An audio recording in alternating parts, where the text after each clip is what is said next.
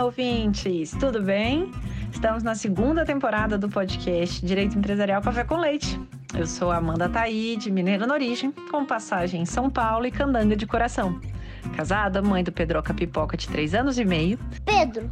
Do Luquinhas Pimpão, que está prestes a completar 2 anos. Chute. E tutora do Vira-Lata Farofo. Sou professora doutora da Universidade de Brasília, UNB, dos cursos de Direito Empresarial, Concorrência, Comércio Internacional, Defesa Comercial e Compliance. E este é um podcast voltado para os estudantes de graduação iniciantes no mundo do direito comercial, para que possam aprender ouvindo a bibliografia obrigatória e complementar do nosso curso. Ou seja, o nosso podcast não é temático, mas sim orientado pela produção acadêmica. Ou seja, eu convidarei os próprios autores ou comentaristas dos artigos acadêmicos, capítulos ou trechos de livros essenciais para a compreensão do direito empresarial no Brasil, para que os alunos da graduação em direito possam, assim, conhecer e se apaixonar pelos principais autores do direito privado no nosso país.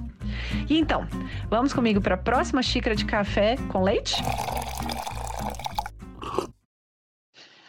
A nossa xícara de café com leite de direito empresarial de hoje vai tratar de um artigo intitulado The Mergers and Acquisitions Review, Brasil, publicado em dezembro de 2021, escrito por Fernando Alves Meira e João Vitor de Araújo Crepaldi, na revista The Law Reviews. E para isso a gente vai ter a alegria de contar com a participação do próprio autor, o Fernando Meira. O Fernando se tornou sócio da área societária do Pinheiro Neto em 2000 e está no escritório desde 1989. É atualmente sócio-gestor da, do Pinheiro Neto e, a partir de 2013 a 2025, se tornará o sócio-gestor único do Pinheiro Neto Advogados. O Fernando se dedica principalmente à assessoria a clientes e operações envolvendo M&A, seja onshore, seja offshore, governança corporativa, structured finance e direito societário. Então, Fernando, muito obrigada por ter aceitado o convite para participar do nosso podcast, por apresentar aqui, de um modo simples, curto e gostoso, esse tema das fusões e aquisições no Brasil. Prazer é todo meu. Só te uh, corrigindo para ser correto, o artigo foi escrito em coautoria com o João. O João é um advogado sênior que trabalha aqui no meu grupo e quando eu recebi o convite, uh, eu convidei ele para participar e a gente dividiu, a gente combinou a estrutura, ele foi atrás e daí ele vai montando, eu vou revendo, mas no final é um trabalho a quatro mãos. Maravilha, esse artigo em coautoria que vai ser objeto então, e eu queria entender de onde que surgiu, é, Fernando, essa inquietação sua e do João Vitor para poder escrever esse artigo sobre fusões e aquisições no Brasil no ano de 2021? Na verdade, a gente foi provocado. Existem várias publicações estrangeiras que, de tempos e tempos, oferecem essa oportunidade de uh, escrever artigos uh, para essas publicações. Muitas delas requerem um pagamento. Uh, olha, tem aqui uma oportunidade, se você fizer o pagamento, eu garanto esse slot para vocês. No escritório, a gente, uh, pelo tamanho que uh, nós temos hoje, a gente fez uma discussão uh, e do ponto de vista de estratégia, a gente falou, a gente não vai pagar para sair em lugar nenhum. Então, toda vez que a gente recebe um convite desse, mas está sujeito a um investimento financeiro por parte do escritório, a gente declina dizendo, olha, a nossa política não permite participar mas ainda existem algumas publicações uh, que você não precisa pagar. Eles uh, montam a grade, eles vão atrás de uh, advogados, de escritórios de relacionamento deles e fazem o convite. Então, esse foi um desses casos. Eles fizeram um convite dizendo: olha, vocês já escreveram no passado, uh, a gente continua uh, em boa companhia. Quando você vê os escritórios que participaram aí desse esforço, tem uh, escritórios de referência em cada um dos países. Geralmente não é um artigo só direcionado a uma região, a um país. E ele perguntou: vocês não querem repetir a experiência, escrever o artigo do Brasil? E a gente topou na hora, porque, de novo, são poucas as oportunidades que a gente tem hoje para escrever em publicações que não tem que ter uh, o investimento financeiro. E a gente se vê no papel meio de embaixador, a gente se vê no papel de uh, escrever uh, com muito cuidado e num tom positivo, otimista, mostrando que, uh, a despeito da imagem ou dos problemas que a gente enfrenta, os desafios que estão colocados, o Brasil continua sendo um, um, um papel, desempenhando um papel muito importante no horizonte de investimento, especialmente para aqueles investidores que têm uma visão de longo prazo. Os fundamentos do país são muito sólidos e, a despeito das nossas frustrações de curto prazo, existem progressos, existem evoluções que merecem ser colocados de uma maneira otimista para chamar atenção. O país precisa atrair capital, precisa realizar investimento, é isso que vai gerar uh, emprego, renda, pagamento de impostos.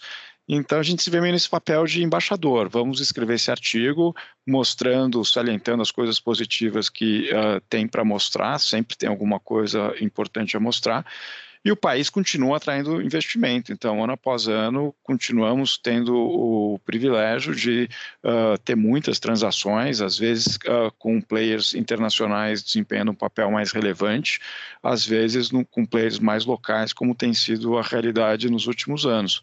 Mas, a despeito disso, a gente tem tido um volume de transações, um número de transações, um volume de dinheiro negociado muito expressivo. Então, mostra que o país continua uh, sendo uh, um ambiente importante. É mercado emergente, nada é perfeito, tem risco, tem volatilidade, mas quando você compara o Brasil hoje com os outros uh, países emergentes mais óbvios, a China não é um país fácil de fazer negócio, tem outras preocupações e considerações, a Rússia é a mesma coisa, a Índia também tem uma série de complexidades. Então, se o Brasil fizer minimamente a agenda uh, necessária para não criar ruído, tiver estabilidade, previsibilidade, independente se a gente vai estar crescendo muito rapidamente ou pouco, a gente tem, o país reúne vantagens competitivas que são uh, a justificativa por que continua atraindo capital. Então, quando surge uma oportunidade dessa, é isso, Amanda, é, é escrever. Uh, sempre é bacana porque você se força a parar, pensar o que, que eu vou escrever, o que, que aconteceu, puxa, olha que bacana, essa visão com um ângulo um pouco mais distante da nossa cozinha do dia a dia, mostra que tem coisas positivas acontecendo que merecem ser colocadas com esse tom positivo. Então, é sempre uma oportunidade que tem esse viés uh, duplo. É, é bacana porque você se esforça a estudar e escrever, tem esse orgulho de mostrar uma coisa bacana e dá visibilidade para o escritório. Então, reúne coisas que são importantes. Bacana demais, Fernanda. É, é interessante porque a gente acaba né, comentando aqui alguns artigos que são publicados em revistas estritamente acadêmicas, livros também acadêmicos, e a gente tem aqui uma publicação né, que tem um caráter nitidamente profissional, com uma perspectiva né, internacional. Acho que é bem bacana isso, e eu sempre gosto de falar isso né, com o pessoal da equipe de trabalho. É sempre bom a gente trabalhar, a gente olhar para baixo e denso, mas também parar e olhar para cima, né? E aí, o que está acontecendo no mundo? Onde que a gente está inserido? Então, é... e, e, a gente nunca sabe quem vai ler, para onde vai uh, um artigo como esse. Mas eu te digo, ontem eu tive uma reunião com um cliente japonês, vieram quatro uh, pessoas, executivos seniors japoneses baseados em Nova York, para discutir um pouco do que está no artigo, contexto geral, ambiente de negócios, evolução, indústrias que são mais sexy hoje em dia, que estão atraindo mais investimento, cuidados, uh, preocupações. E no dia seguinte eu mandei para eles, ó, agradeço muito a oportunidade da sua visita, a reunião que a gente teve, acho que foi muito bacana, contem sempre com a gente, é sempre um prazer recebê-los. E eu vou dar aqui um artigo que eu escrevi no final do ano passado que dá um pouco o contexto daquilo que a gente discutiu. Então, acaba também sendo uma coisa que uh, tem uh, um passo seguinte, que é você encaminhar para clientes. Então, eu vejo isso como muito positivo, é muito bacana. Excelente. Então, vamos mostrar para os alunos de graduação o que é esse mundo, né? O que são os famosos M&As, né? Que são tão famosos, os alunos ficam aí curiosos, interessados para entender o que são então as fusões e aquisições em grandes linhas, né? E quais que foram esses movimentos, né, que foram evidenciados aí no Brasil é, em 2021? Perfeito. Transações de M&A, eu sempre falo, são transações estratégicas que decorrem de uma reflexão mais aprofundada de oportunidades, desafios, uh, o que, que eu, como empresário, como executivo, devo perseguir. Então, primeiro avaliar, avaliar uh, o mercado, o contexto geral, o ambiente competitivo. Uh, o objetivo é sempre fortalecer, crescer. Uh, como é que eu faço essa decisão? Vale a pena eu continuar apostando numa linha de negócios ou eu devo diversificar, sair desse negócio que já está maduro e ter a utilização dos recursos perseguindo uma outra estratégia que é mais promissora? Ou se é uma empresa familiar, eu faço a reflexão estratégica dizendo quais são as ameaças, eu tenho sucessão, eu tenho herdeiros que se interessam, que têm domínio, que têm preparo para levar esse negócio adiante. Uh, eu estou virando uma presa, os meus concorrentes estão mais fortes, uh, e daí um jogo como esse é melhor eu ser uma noiva disputada no ambiente em que eu ainda estou bem situado, ou daqui a pouco uh, eu perco relevância, isso destrói valor, então o momento de perseguir agora. Negócio não comporta emoção, então sempre precisa ser feita uma reflexão racional e estratégica. Então, o M&A acaba surgindo dessa reflexão do lado comprador e do lado vendedor por diferentes objetivos.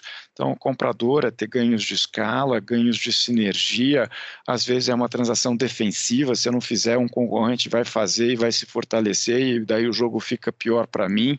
Uh, às vezes é uma busca de diversificação, eu não estou uh, pronto para entrar nesse mercado, se eu começar do zero, um projeto Greenfield tem muito mais riscos uh, do que eu comprar uma empresa empresa que já está funcionando, já tem uma marca, já tem um produto, já tem um mercado, tem uma força de vendas. Tudo isso é muito mais vantajoso do que eu começar do zero, que eu vou ter que contratar gente, desenvolver produto, desenvolver mercado, desenvolver uh, equipes de mercado, clientela. É muito mais difícil eu começar do zero do que ter um negócio que já está uh, ah, funcionando. Depende muito da reflexão uh, da ponta compradora. Da ponta vendedora, é uma sucessão, é uma estrutura de capital que está estressada e eu preciso vender para pagar a dívida, porque a dívida está custando muito mais do que o retorno que eu consigo ter no meu negócio. Uh, é porque eu acho que o investimento já está maduro, eu quero diversificar, eu quero sair desse mercado e ir para outro mercado que está menos uh, explorado. E daí as transações acontecem com esse viés. Você tem o player financeiro que está olhando um horizonte de tempo menor, eu vou entrar, o objetivo é comprar barato, porque essa é a única certeza que eu tenho, eu não sei como é que eu vou conseguir extrair valor e daí sair lá na frente para um ganho, depende muito de quanto eu paguei na entrada. Então, o financeiro tem o objetivo de identificar oportunidades de negócios que estão uh, crescendo, que precisam ser consolidados, que se eu for um consolidador, eu gero uma plataforma, um negócio que vale mais e facilita a minha saída, seja a venda para um estratégico, seja a venda numa operação de mercado, uh, pulverizando num IPO, uh, numa operação de mercado de capitais. O estratégico, por outro lado, é aquele que está no negócio, não vê saindo desse negócio no curto espaço de tempo, então não é um flip financeiro como é o, o, o fundo de private equity, uh, o fundo de investimento lato senso. Então, o estratégico uh, é, desenvolve uma avaliação, ele tende a pagar mais, porque ele está menos preocupado em comprar barato e sair uh, com um preço melhor, ele está olhando a estratégia de longo prazo. Como é que eu me posiciono melhor nesse mercado, nessa linha de negócios que eu estou. Então, as transações acabam se dando compra e venda, então, alguém saindo por completo uh, e vendendo o ativo, o ativo, a empresa, para um terceiro.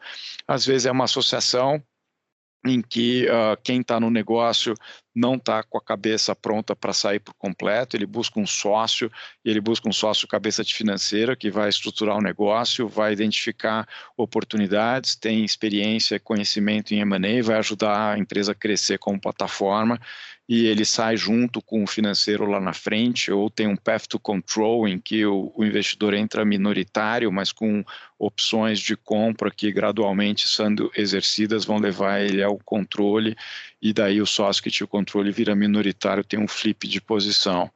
Uh, muitas vezes é incorporação uh, de sociedade ou de ações. Então, se eu tenho uma companhia maior, geralmente uma companhia aberta, eu tenho duas moedas: eu tenho dinheiro e tenho ações. E se a ação minha tem uh, mercado, tem liquidez, tem uma, uma potencial valorização, é um ativo interessante para eu usar em transações de M&A. E daí eu faço uma incorporação da sociedade. Ou incorporação de todas as ações da sociedade, de tal sorte que o acionista daquela empresa original, que é o, o vendedor lato senso da transação, ele migra para cima, uh, recebendo ações da companhia aberta. E tem transações híbridas, uma parte em dinheiro, uma compra e venda, e daí a parte residual é que vai para uma incorporação, incorporação de ações. Então, o, o, dono do negócio, ele diversifica a estratégia dele, recebendo parte de dinheiro para usar uh, em outras estratégias que ele possa desenvolver, e ele continua participando daquela linha de negócios, mas numa empresa muito mais sólida, mais forte, com mais liquidez na participação dele e eventualmente você vai ter acordo de acionistas como parte da transação, que é o acordo de governança, de regras de liquidez das ações. Então, a transação de M&A pode ter diferentes configurações, mas acaba sendo sempre uma transação em que alguém adquire via compra e venda ou operação societária um outro negócio, atrás, buscando uh, escala, sinergia, uh, novos negócios, novos mercados, novos produtos. Uh, uma empresa pode ter uma área de desenvolvimento uh, de produtos uh, que esteja uh, mais avançado, pode ter investimentos em tecnologia disruptivas e o outro não tem, tudo isso pode justificar por que, que eu vou comprar aquela empresa. Então, são vários negócios. A beleza para nós, advogados, é que você acaba se envolvendo uh, com gente sênior, você participa dessa reflexão estratégica de avaliação de riscos, prós e contras, uh, cenários junto com o assessor financeiro. Uh, você desempenha um papel no, quando um processo é estruturado, quem são os players que vão ser chamados a participar. Você participa desde a confecção do NDA, revendo o Infomemo, que é o material de marketing preparado pelo assessor financeiro. Você recebe as propostas, você revê as process letters preparadas pelo assessor financeiro com as regras que são aplicáveis ao processo você minuta contrato, você educa o teu cliente sobre como que é um contrato, como você aloca risco, como você pode se proteger, a maneira de ser transparente, ganhar credibilidade, antever problemas, antever soluções. Aí toda a parte de negociação, você desenvolve conhecimento se você está pelo vendedor, se você está pelo comprador.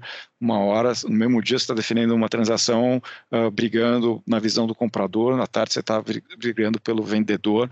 Então você vai desenvolvendo conhecimento, acumulando isso uh, e acaba utilizando tudo isso em benefício da transação. E você acaba aprendendo as especificidades das diferentes indústrias. Então, um dia você está fazendo uma transação uh, de uma empresa agrícola, de uma usina, outro dia você está fazendo uma transação de banco, uma empresa industrial, uma empresa de bebidas, uma empresa de logística, e você vai entendendo as particularidades daquela empresa. Então, isso é muito rico, é muito bacana te, tem um desafio intelectual de mergulhar, de conhecer, mostrar interesse efetivo pelo cliente. Quanto mais você mergulhar a fundo, mais você vai ganhar confiança, mais você desenvolve uma relação de longo prazo com o seu cliente. Então, é uma coisa muito bacana. Tem momentos que exigem muito, na parte de negociação, uh, o comprador quer ter segurança que a transação está garantida para não correr risco de perder, então quer imprimir ritmo, o vendedor quer garantir a mesma coisa, o assessor financeiro é remunerado no sucesso, então toda a pressão acaba sendo canalizada em cima do escritório em quem está coordenando as diferentes frentes uh, do caso.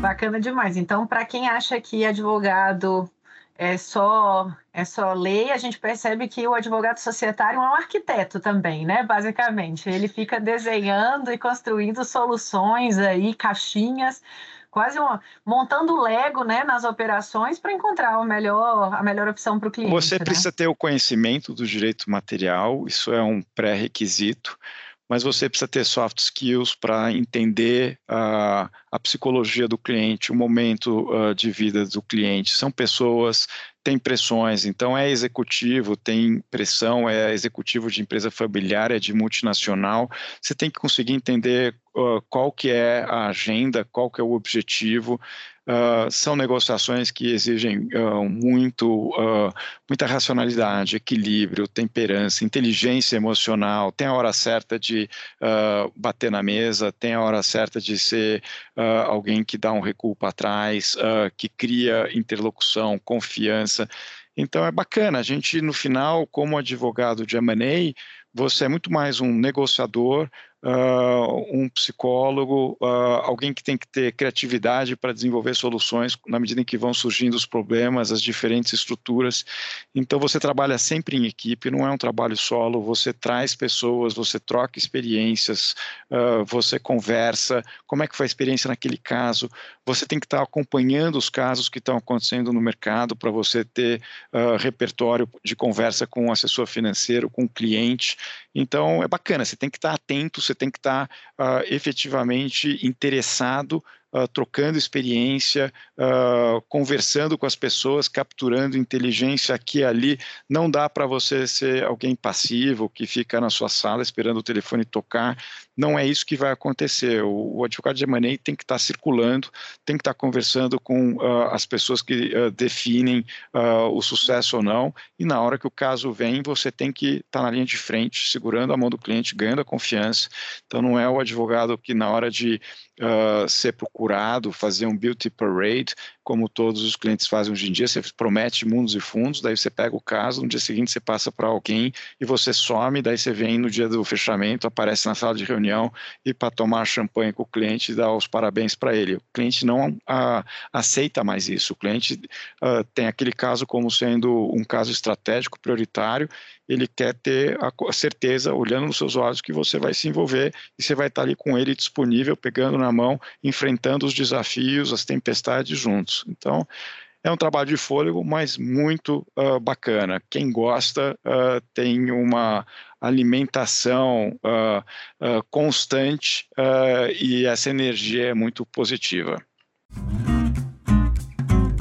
nessa lógica, pegando o gancho do que você estava falando, né? Montar a equipe e ficar conversando com as pessoas. Como é que é? O advogado de M&A conversa apenas com advogados de M&As ou ele precisa conversar com outras áreas, né? Outras equipes dentro do próprio escritório? M&A ou... é multidisciplinar, Amanda, em todas as frentes, porque você tem a parte contratual, negocial, que é o advogado societário quem está liderando o projeto que está fazendo essa parte. Mas se você está do lado comprador, uma fase importante do processo é a diligência, é o momento em que o comprador, os seus assessores são chamados para mergulhar na investigação do status da companhia objeto da transação. E daí, nessa uh, investigação, você vai confrontar diferentes áreas uh, de conhecimento jurídico. Então, você vai ter revisão de contratos financeiros, uh, você vai ter revisão, se é uma companhia aberta, de toda a parte regulatória de companhia aberta, registros de CVM, compliance, do ponto de vista de cumprimento de todas as regras que a empresa está sujeita. Você vai ter a parte tributária. Tributária planejamento, como é que eu estruturo esse negócio da maneira ótima para o comprador, tem planejamento de ágil, como é que eu uh, posso me beneficiar dessa possibilidade uh, da maneira mais segura possível. Se eu sou vendedor, como é que eu otimizo? Não é sonegação, é planejamento, é vender na física, é na jurídica. Eu posso fazer distribuição de dividendo, isso vai reduzir o preço, mas o dividendo atualmente sobe sem tributação. Como é que eu faço a, a, a dessa história a, a estruturação mais benéfica? Aí eu vou mergulhar naquilo que é contingência materializado e não materializado. Então, materializado, o que, que são os autos de infração, as discussões uh, judiciais que estão acontecendo, aí eu tenho que entender se a tese é boa, a tese é ruim, eu faço a avaliação de risco, uh, eu vou ponderar o valor em risco a depender dessa avaliação de risco, então é provável, uh, eu vou atribuir como uma perda 100% do valor em risco, é possível, eu vou colocar um percentual menor, é remoto, eu vou desconsiderar nessa minha avaliação. Uh, é imposto direto, é imposto indireto, uh, é benefício, incentivo fiscal, tudo isso eu vou plugando no time as pessoas que têm a experiência uh, necessária para poder dar o melhor aconselhamento e avaliação uh, para o cliente. A parte ambiental, a parte de licenciamento, a parte trabalhista, a parte de certidões, a parte de discussões cíveis. Então, eu vou plugando os diferentes times internos para atuar na frente da diligência, entra no data room, mergulha, uh, digere a informação prepara o relatório, aí o advogado societário uh, consolida toda essa informação que vem, padroniza, prepara o relatório, digere a informação, porque é ele que vai estar apresentando para o cliente, aí é como um pântano, você vai mergulhando mais ou não a depender da necessidade e dos problemas que vão surgindo. Toda a diligência traz uma série de questões que não estavam no radar, e aí você precisa ter primeiro o um entendimento. Uh, aí você precisa ter um entendimento de risco, e de realidade. Muitas vezes são riscos acadêmicos, muito pouco prováveis que eles vão se materializar no pior cenário. E o cliente espera que você dê ali o cenário uh, junto com ele, o que, que parece ser razoável. Então, no passado, você tinha um advogado que dizia: não, a minha função é identificar o risco e apresentar para o cliente, o cliente é que tome a decisão dele. Eu não quero ser sócio do cliente na tomada de decisão. O cliente não aceita mais isso. O cliente fala: eu estou pagando para você e você que tem experiência, para você pegar na minha mão e dizer qual é o caminho uh, que faz sentido. Então, você pode fazer uma árvore de decisão em conjunto comigo. Quais são os cenários, prós e contras, mas entende tudo. Qual é a sua recomendação? O advogado não tem hoje como fugir a dizer a minha recomendação é essa, desde que você esteja informado de tudo que está uh, ah, representado por essa decisão. Então, você acaba envolvendo muita gente uh, do lado comprador. Do lado vendedor também, porque quando o comprador vem com a equipe dele, ele vai começar a colocar o dedo nas feridas e você precisa desenvolver o seu uh, conhecimento sobre a questão, discutir com a sua pessoa, falar, se a gente estivesse do lado deles, eles estão, a gente estaria com essa mesma visão ou o cara está com uma visão do outro lado muito uh, conservadora e que a gente tem elementos para bater? Não, a gente tem elementos para bater. Vamos pegar aqui. Ele tem uma discussão tributária que ele tem um risco, mas tem outros uh, argumentos que a gente pode utilizar. Tem uma série de jurisprudência aqui contrária. Vamos usar esse argumento aqui para poder trazer um equilíbrio. Não adianta ele vir com essa visão uh, de pior cenário, uh, guerra atômica, e daí ninguém faz transação, porque se ele vier com essa visão, ele vai querer ter garantia de um valor astronômico, ele vai querer ter obrigação de indenizar do comprador, do, do vendedor ilimitada, e ninguém vai fazer uma transação assim. Eu prefiro continuar correndo o risco do negócio, mas o negócio é meu, do que eu correr todo o risco do, do negócio, o negócio não é mais meu, ah, o comprador levou a empresa e eu fico com a espada na cabeça ilimitadamente. Ninguém vai fazer uma transação assim.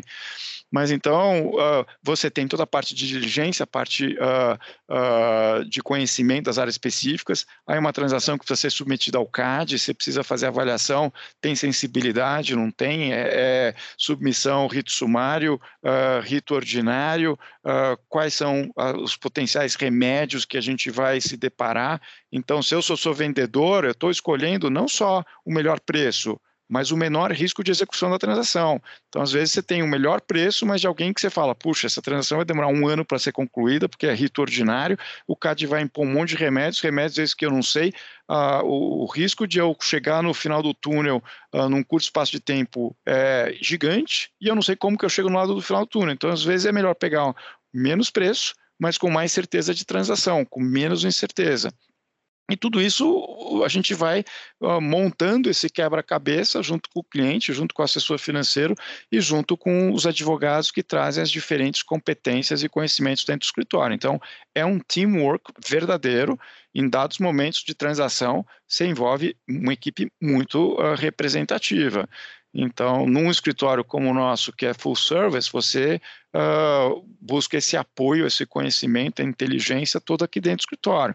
Tem escritórios menores que também precisam, para atuar em M&A, se apoiar numa rede de outros escritórios especializados.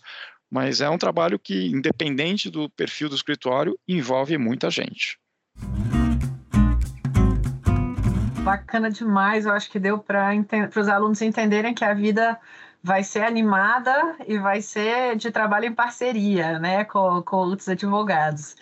E aí, para entender um pouquinho dessas mudanças aí recentes que aconteceram em 2020, 2021 aqui no Brasil, como é que é, a gente tem mudanças em relação ao exercício do direito de acionistas, né, que foi trazido pela instrução da CVM é, 627 de junho de 2020.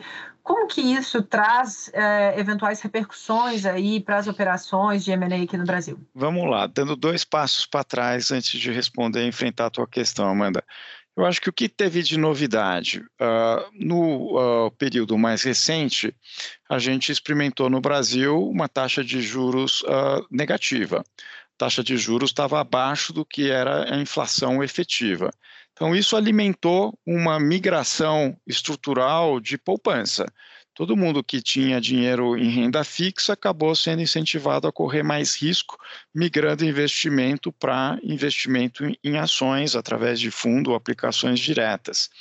E isso mudou a configuração uh, do mercado brasileiro. Se antes você tinha como fonte de financiamento uh, operações bancárias uh, caras, estruturadas, as empresas começaram a ter acesso a recursos vultuosos uh, através de mercado de capitais. Então, a gente viu uma onda em 2020, 2021 de empresas indo para o mercado, empresas que já eram companhias abertas captando mais dinheiro através de ofertas subsequentes, as tais ofertas follow-on, e novas empresas uh, com um plano de negócio agressivo, com uma história interessante, participando de uma indústria que está uh, ah, super atrativa no momento, indo para o mercado e fazendo seus IPOs e tendo muito sucesso na captação de recursos. Então, uh, a relevância de mercado de capitais como fonte uh, prioritária ou uma das fontes prioritárias de acesso a recursos de captação para as empresas ficou cada vez mais evidente. E existe hoje uma concorrência uh, entre os diferentes mercados. Se eu sou uma empresa de tecnologia, eu posso ter um incentivo de fazer uma operação de abertura de capital na Nasdaq, uh, em Nova York, porque lá tem os investidores que mais estão uh, informados, interessados e acompanhando e apostando em empresas de tecnologia, porque o mercado de tecnologia está lá. Uh, se eu sou, por outro lado, uma empresa industrial uh, uh, ou um, uma empresa de um outro ramo, eu posso estar muito. e tem poucas empresas que participam desse segmento na bolsa, eu vou ter possivelmente muito interesse, porque tem pouca oportunidade. Se eu sou mais uma oportunidade, eu tenho de atrair esse interesse e ter sucesso na minha captação no mercado brasileiro. Então, essa mudança estrutural tem muito a ver com o que eu vou dá para o meu segundo passo. O segundo passo é o Brasil precisa atrair uh, capitais. Para isso, você precisa desenvolver um, um cenário uh, empresarial benéfico. Então, você precisa aprimorar uh, o cenário de negócios no Brasil. Então, tem um esforço que já vem sendo uh, empreendido uh, por muito tempo, seja por a CVM, seja uh, pelo Ministério da Economia, que é sempre como é que eu transformo o ambiente de negócios no Brasil mais favorável. Então, tem uma série de esforços que vêm sendo empreendidos: uh, lei de melhoria de ambiente de negócios, lei de liberdade econômica, mudanças que são imprimidas aí pela CVM, sempre com esse objetivo. Eu preciso melhorar o ambiente de negócios. E um dos pilares desse objetivo é uh, mostrar que o mercado de capitais brasileiro trata acionista minoritário de maneira correta, em linha com as melhores práticas uh, mundo afora. Então a CVM vem sempre olhando para aquilo que está acontecendo dentro e fora do Brasil e trazendo boas ideias que estão sendo praticadas lá, com o objetivo de fomentar mercado de capitais no Brasil, evitar que as empresas tenham um incentivo de ir para fora e fazer suas operações lá fora, e daí o mercado brasileiro vai perdendo relevância. A gente quer fazer com que as pessoas tenham confiança de que não é cassino, não é jogo. Sim, uh, tem muita inteligência por trás, tem que selecionar empresas que são sérias, empresas que estão uh, na vanguarda de agenda ESG, que tem um negócio verdadeiro, uh, que não estão dispostas a correr risco, fazer coisas erradas, viram as consequências de empresas que foram agressivas e fizeram coisas erradas, uh, lava-jato, não tem mais espaço para dizer, ah, mas ou eu faço esse jogo ou eu estou fora do jogo, não você se não está preparado para fazer a coisa correta, então não entra nesse jogo, vai fazer alguma outra coisa. Uh, então, o ambiente uh, de melhoria significa como é que eu dou mais poder uh, para minoritário, sem fazer também uh, um, um, um, movimento em que eu dou uh, poderes demais para os minoritários e faço o controlador correr muito mais risco uh, por ser o controlador e ter um desequilíbrio. Então, não pode ter assimetria nem de um lado nem de outro. Eu preciso ter um ambiente saudável, equilibrado. E daí você pergunta, você entra na CVM 627, você tem na lei das SA alguns quórums uh, uh, que são elevados nesse ambiente em que houve uma dispersão maior uh, de companhias abertas, você teve companhias que cresceram muito, e se você manter aquele mesmo percentual, fica muito difícil minoritários terem aquele percentual para poder exercer aquele direito, porque ele é proporcional ao tamanho da empresa.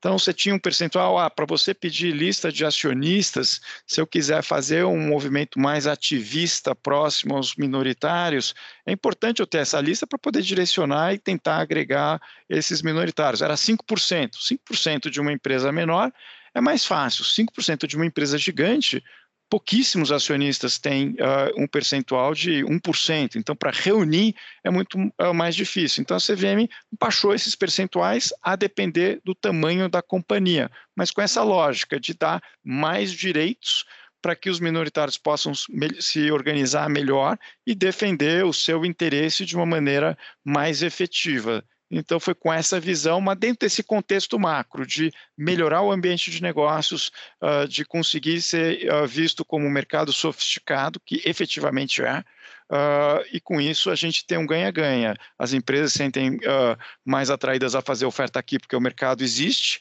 os, e o mercado existe porque os investidores estão mais confortáveis uh, em investir, porque o macro regulatório e o ambiente de negócios, a atuação da CVM é efetiva. Então, de um lado, tudo isso está acontecendo, por outro lado, existem ameaças. Tem uma questão de orçamento, a CVM está muito enfraquecida, porque não é toda vez que ela consegue cobrar uma multa que o dinheiro vai para o caixa dela, o dinheiro vai para o tesouro. E se a dotação orçamentária dela não é consistente com os desafios que ela tem, ela vai se enfraquecendo. Então, esse debate está colocado nesse momento. A CVM precisa ser fortalecida, precisa ter um apoio efetivo uh, para desempenhar esse papel que acaba tendo resultados muito promissores e benéficos para o país. Mas com uma visão míope de, ah, eu melhoro uma legislação, mas eu não uh, doto o xerife com a infraestrutura necessária para desenvolver o papel, eu estou manco, porque o investidor fala, ah, tudo isso é bonito no papel, mas na prática não tem uh, enforcement. Como é que uh, eu sinto segurança que isso uh, é verdadeiro? Para vocês, walk the talk, vocês precisam ter o xerife capacitado, gente preparada, sem ideologia, técnica, com todas as ferramentas colocadas para que o ambiente seja o mais benéfico. Alguém fez coisa errada, tem enforcement na cabeça. Então, são coisas que estão é, mercado emergente de novo, não estão no nível adequado, é um objetivo que vem sendo perseguido, a gente está longe de onde a gente gostaria de estar, mas não dá para ignorar os progressos que vêm sendo feitos. Super bacana. E nesse ponto, a gente até brinco com os alunos da graduação que 2020 e 2021 foram anos muito difíceis para um professor de direito empresarial, porque, pelo amor de Deus, era cada mês, a cada, cada semana tinha uma lei nova, uma instrução normativa do DREI nova, alguma coisa nova que eu tinha que alterar todos os slides de aula, preparar o roteiro novamente, eh, descobrir o que, que era que tava, tinha sido alterado, o MP, né? Um monte de MP, primeiro MP da liberdade econômica, o que está acontecendo na tramitação? Como que agora a conversão para a lei, a mesma coisa, né, da MP da melhoria do ambiente de negócios e a conversão para lei, né, da melhoria do ambiente de negócios, agora a MP dos cartórios que está vindo também, uma série de mudanças que eu falo, gente, calma aí. Olha, eu, te, mudou, tá aqui, eu tô lendo, tô aprendendo e já já eu passo aqui para vocês também. Para a gente é um desafio constante, Amanda, mas o que facilita, a gente tem times de especialização dentro do escritório e tem as práticas estruturadas. Então, quando surge um tema como uh, esse, que afeta, a gente designa algum associado, vai estudar e prepara uma apresentação na reunião mensal do time de M&A. E daí o sujeito vai lá, uh, faz a discussão, e daí tem um sócio e um associado que vão e fazem a apresentação, e ali gera os debates, as curiosidades, e eventualmente, nunca é definitivo, gera uma conversa subsequente, um plano de trabalho, mas a gente consegue compartilhar o conhecimento uh, e não colocar o ônus numa única pessoa, porque a gente tem essa percepção de time e práticas. Mas é uhum. constante, você precisa estar tá acompanhando o que está acontecendo. Se você vai para uma reunião e você não sabe da última novidade, você está ficando nu na frente do cliente. Então, a gente não quer passar por esse papelão, tem que estar tá sempre atualizado, tem que estar tá sempre estudando. E uma dessas mudanças, né, recentes e até nessa lógica, né, que você estava mencionando sobre proteção a minoritários, essa mudança, né, na instrução normativa, na instrução da CVM, uma mudança que teve agora final de 2021 foi com relação ao voto plural. E uma das razões, né, que a gente até teve um episódio anterior com a Viviane Muller Prado da FGV, justamente comentando um pouco, né, desse voto plural. E uma das, das questões que a gente é, que foram levantadas né, como justificativas para a inclusão desse voto plural foi um pouco do que você mencionou. Algumas empresas, como as de tecnologia, então a XP é o exemplo mais claro, né, ela foi para Nova York, conseguiu acessar a bolsa e se capitalizar por meio né, do mercado de capitais norte-americano. É, e um dos argumentos que aparentemente né, foi utilizado pela XP foi obviamente não único, mas algum um deles foi o uso do voto plural, né? Que gostaria-se que os fundadores mantivessem ali um poder maior, né, na, é, como controladores da empresa, mesmo com uma participação societária mais baixa e que isso seria viabilizado com, pelo voto plural. Então, eu queria te ouvir, assim, um pouco, eu sei que é muito recente, são primeiras impressões, a gente não tem ainda precedentes, né, mas o que, que pode ter de mudanças, né, do voto plural para o Brasil, o que foi é, publicado, né, a versão final ali da lei, foi amarrada demais em comparação com, com o que a gente poderia ter em outros sistemas jurídicos? O que que, qual que é a sua visão aí, mais como uma, então, uma visão um, de futuro? Vamos lá, dando um olhar uh, de evolução histórica. No Brasil, você tinha uma regra que as companhias uh, as sociedades anônimas poderiam ter dois terços do seu capital representado por preferenciais, um terço por ordinária, que significava que se eu preciso controlar a empresa, eu preciso ter 50 mais um das ordinárias, uh, e as ordinárias eram um terço do capital, com um percentual muito pequeno, eu conseguia controlar uma companhia. E daí tinha toda a discussão que existia um desequilíbrio. Quem corre mais uh, o risco econômico é o mercado, e o controle está muito concentrado na mão. Uh, e isso não é correto. Então, lá atrás teve uma reforma da lei, então o limite passou 50 a 50. Aí o mercado continua evoluindo, cria-se os segmentos especiais de listagem, uh, novo mercado, você só pode ter ação ordinária, e a regra era ação ordinária é um voto por ação. E essa era um, uh, uma estrutura que prevaleceu até recentemente.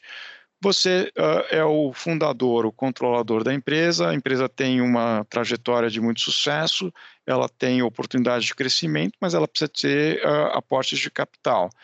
Uh, se eu imprimir um ritmo acelerado, eu não tenho como reinvestir e manter minha participação relativa, eu vou ser diluído. Se eu for ser diluído, eu vou perder o controle, o controle tem um valor intrínseco elevado, então não vou perseguir essa estratégia que é no melhor interesse da companhia, porque eu fico uh, sujeito a abrir mão do controle sem ser remunerado uh, por isso.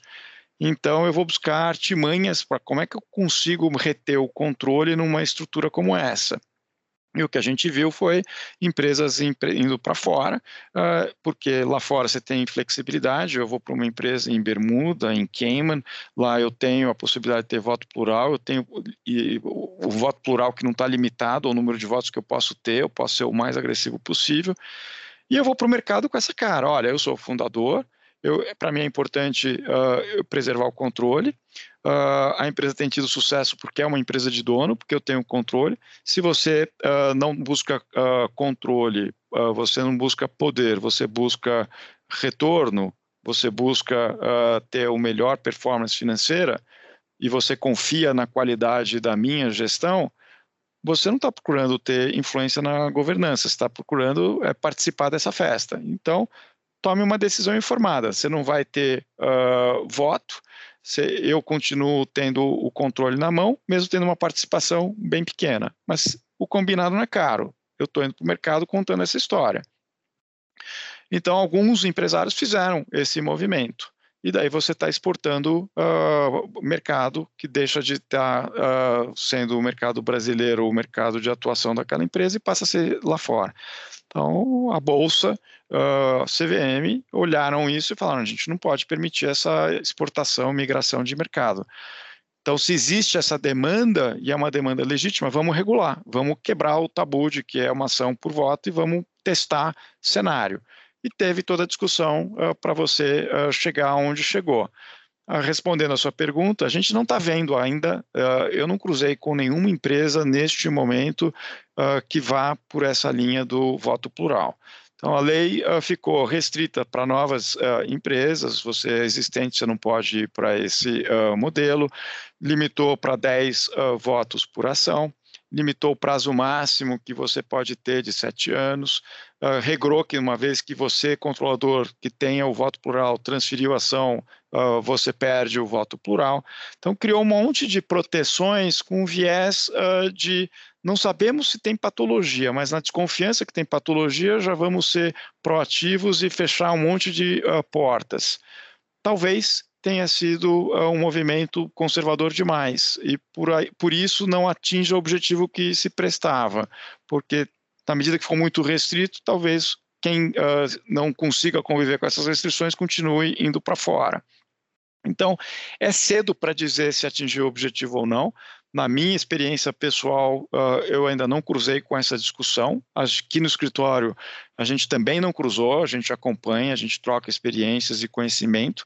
Então, parece alguma coisa muito embrionária, Amanda. Uh, é cedo para dizer se vai colar ou não, ou se vai ter que modificar e flexibilizar mais para daí sim a gente começar a ter uh, empresas migrando para esse modelo e daí na prática a gente vai ver se a porta está muito aberta e precisa de uma correção e um ajuste ou está funcionando bem. Maravilha.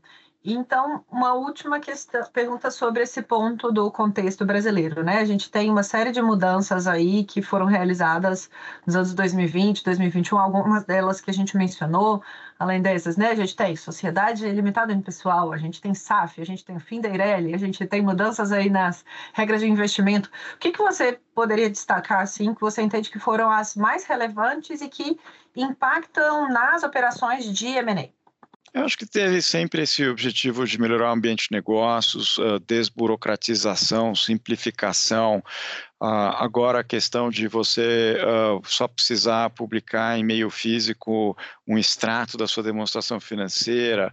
Tem uma linha de fazer com que a vida das empresas seja mais simples, menos burocrática, menos onerosa.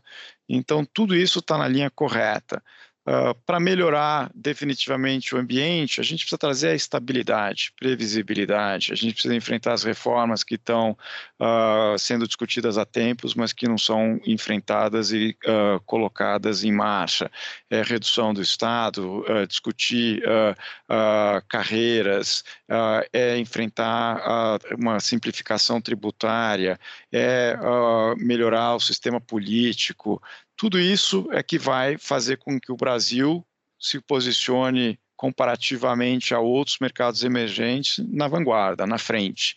Os fundamentos do país são muito ricos, né? Então, produtor uh, de soft commodities, commodities agrícolas, é o primeiro país em, em carne, uh, em soja, em milho, em uh, cana, açúcar, café. então, ocupa as melhores posições.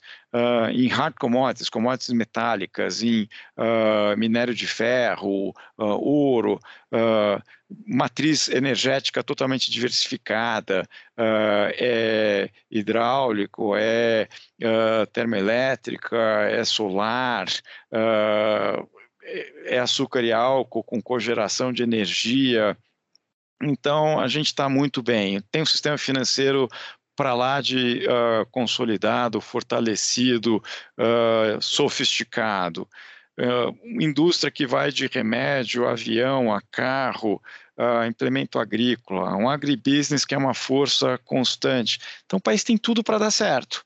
Uh, o marco regulatório vem acompanhando, tiveram mudanças importantes, uh, indústria de saneamento é uma indústria que tem tanta carência de investimento e que com o marco regulatório tende a atrair investimentos, já começaram a ter uh, transações nesse setor e acho que muitas vão acontecer daqui para frente. É, o, o, modelo de cabotagem, é, é, ferrovias, então tem muita coisa séria acontecendo no país. A gente fica sempre mergulhado em coisas negativas, mas quando se olha um pouco mais à distância, num horizonte de tempo mais distância, dá orgulho, dá para você apostar de que a gente está caminhando para frente, não é sempre passo para trás. Então, do ponto de vista regulatório, teve todas essas mudanças, a permissão de uh, diretor ser residente uh, fora do país, uh, tem mudanças que são importantes a gente estava com ameaça, vai tributar dividendos ou não, todo o, o, final do ano passado tinha toda essa discussão, não mudou, mas a gente sabe que em algum momento vai ter uma reforma tributária e a gente tem que olhar uh, esse tema com um pouco de desprendimento e visão de país. Uh, precisa ter uma uh, distribuição melhor, tendo distribuição melhor, vai ter mais renda, vai ter mais consumo, vai ter mais investimento, vai ter mais crescimento, a roda da economia gira em benefício de um país mais justo, mais igualitário. Então, acho que tem muita coisa boa acontecendo, não dá para você uh, estabelecer ali o que uh, efetivamente está mudando. Essa agenda de ESG, esse ativismo de minoritários, essa agenda de mercado de capitais, de simplificação, de desburocratização, tudo isso é, é benéfico para melhorar o ambiente de negócio, para levar o Brasil para uma posição no ranking de doing business uh, uh, do Banco Mundial melhor. Então, tudo acho que era justificativas por trás de lei de melhoria de ambiente de negócios, uh, lei de liberdade econômica. tudo isso está de uma maneira ou de outra engrenado. São vasos comunicantes olhando o mesmo objetivo. Maravilha. E para a gente começar a caminhar para o final, então, qual que é a sua recomendação, Fernando, para quem os alunos aí da graduação, né, que tiverem interesse em estudar, trabalhar com direito empresarial. Você tem uma carreira de sucesso consolidada, muitos anos de prática, dá aí o caminho das pedras para os nossos alunos. Primeiro, a gente não consegue ter tudo na nossa vida tão planilhado, planejado, estruturado. A vida vai apresentando as oportunidades, Uh, às vezes você uh, segue por uma trilha porque você pensou muito e era alguma coisa que você sabia que era sua vocação e vai atrás. Em outras vezes é o acaso, é o aleatório e você com uma cabeça aberta, uh, com curiosidade, você vai trilhando. Eu acho que o, o que eu recomendo sempre é precisa gostar do que faz. Essa é o, a, a, questão básica, porque você acordar todo dia cedo, lidar com pressões, lidar com uh, uma pauta de uh, obrigações e você não gostar, não ver propósito, não ver sentido, você vai ser uma pessoa infeliz e acho que a missão de todos nós nessa vida é buscar a felicidade. Então, realização pessoal é importante, é aquilo que nos dá energia, que nos leva para frente. Então você tem que dormir todo dia com a cabeça tranquila, que por mais que tenha desafios, fala, puxa, como eu sou privilegiado, eu sou feliz no que eu faço. Uh, é claro que tudo tem um preço uh, nessa vida. Para toda escolha que você faz, você vai ter um preço. E acho que essa vida de advogado, de escritório, de grandes transações, lidando com grandes questões estratégicas de grandes clientes que têm uma expectativa muito alta, num ambiente cada vez mais complexo, mais sofisticado, exige muito de nós. Então, você precisa ter curiosidade, você precisa ter dedicação, você precisa ter vocação, você precisa ter inteligência emocional, soft skills são muito importantes. Você precisa uh, se engajar nas discussões com interesse, uh, ter respeito ao cliente, saber engolir uh, sapo, a gente engole todos os dias, saber o momento que precisa mostrar uma reação um pouco mais energética, mas sempre com educação, de uma maneira que você ganhe o respeito e a amizade das pessoas. Não interessa a ninguém tratar o outro como inimigo, as pessoas acabam se cruzando constantemente, os escritórios, a gente tem maior respeito pelos escritórios, pelos advogados, a gente sabe que todo mundo tem qualidade, tem valor, então não ficamos de salto alto, a gente tem um legado, tem uma história, mas a gente está preocupado muito mais com o futuro e com o futuro a gente vai ser mais sucedido se a gente conseguir atrair as boas pessoas, treinar as boas pessoas, promover as boas pessoas, fazer com que as pessoas vistam a camisa uh, do escritório escritório, se sintam bem, o, o clima interno tem que ser positivo. Então, para quem está começando, você precisa investigar onde eu vou uh, dedicar os meus esforços, uh, vale a pena, eu tenho possibilidade de crescimento, uh, o que é preciso para eu crescer? E vou atrás de me qualificar com essas ferramentas. Então, eu sou excelente, eu sou brilhante, mas eu sou rocket scientist, eu gosto de estar na minha sala fechado, tem espaço para você? Tem espaço para você, porque o escritório tem perfis multidisciplinares. A gente precisa ter o, Rocket Scientist, que quando a coisa aperta, vai lá e fala: meu caro, me ajuda a encontrar uma solução fora da caixa. Não adianta eu dominar todas as soluções que já foram experimentadas, elas não funcionam nesse caso pensa junto comigo fora da caixa. E o sujeito, esse é o desafio, essa é a, a energia que ele uh, busca beleza, deixa eu pensar, me dá uma semana e eu vou voltar com a solução. E quando o sujeito volta com a solução, é uma realização pessoal para ele gigantesca. Ah, mas ele é ruim numa negociação, ele é ruim numa reunião, ele não vai encantar o cliente. Óbvio, aí a gente pega a pessoa que encanta o cliente, que é mais uh, vocal, uh, que é mais sorridente, uh, que traz mais informação de mercado, que não é só advogado, que dá um panorama total. Ah, mas aqui tem uma questão de direito material. Puxa, eu preciso ter a pessoa que tem esse conhecimento. Então, a gente tem pessoas que são muito boas uh, na lida com o cliente, são pessoas que é muito boa na execução, uh, de fazer a coisa, de pegar o contrato e mergulhar, e as cláusulas as mais elaboradas, as que estão mais perfeitas. É isso que alimenta o sujeito. Então, a beleza da nossa atuação é que a gente tem espaço para pessoas com qualidades, uh, com características diferentes mas assim, como recomendação, precisa ter energia para se dedicar, precisa ter curiosidade, uh, precisa gostar do que faz, precisa ter esses soft skills, cada vez mais são determinantes. Você precisa estar o tempo inteiro lidando com pessoas, gestão de pessoas é difícil, você uh, precisa ser transparente, uh, você precisa ser honesto, você precisa ser legítimo, você precisa tratar as pessoas com educação, uh, com interesse. Então, é um conjunto de coisas que são necessárias para você ter sucesso e ter um componente que nós não controlamos, que é sorte. Você está no lugar certo, na hora certa, a oportunidade de se abrir naquele momento para você. É óbvio que você precisa ter o desprendimento para perseguir a oportunidade. Tem pessoas que são muito reativas, fazem muita uh, reflexão, e daí tudo na vida tem risco, nada é assegurado, e você acaba perdendo a oportunidade. Então, você precisa ser dirigente, você precisa ser prudente, mas tem um componente de uh, tomar risco, uh, de fazer a coisa acontecer, uh, de ir atrás. Eu acho que é um pouco disso, Amanda. Excelente, excelente, excelentes conselhos aqui para para nossa para nossa turma, para os nossos ouvintes. E a última pergunta: qual é, que, é, que agora é clássica da segunda temporada, né? Quem que você gostaria de ouvir aqui, Fernando? É, qual autor, pensando que o podcast é um podcast voltado para é, bibliografia, né, para textos eventualmente que tenham sido escritos por pessoas que acabam é, conduzindo as discussões, né?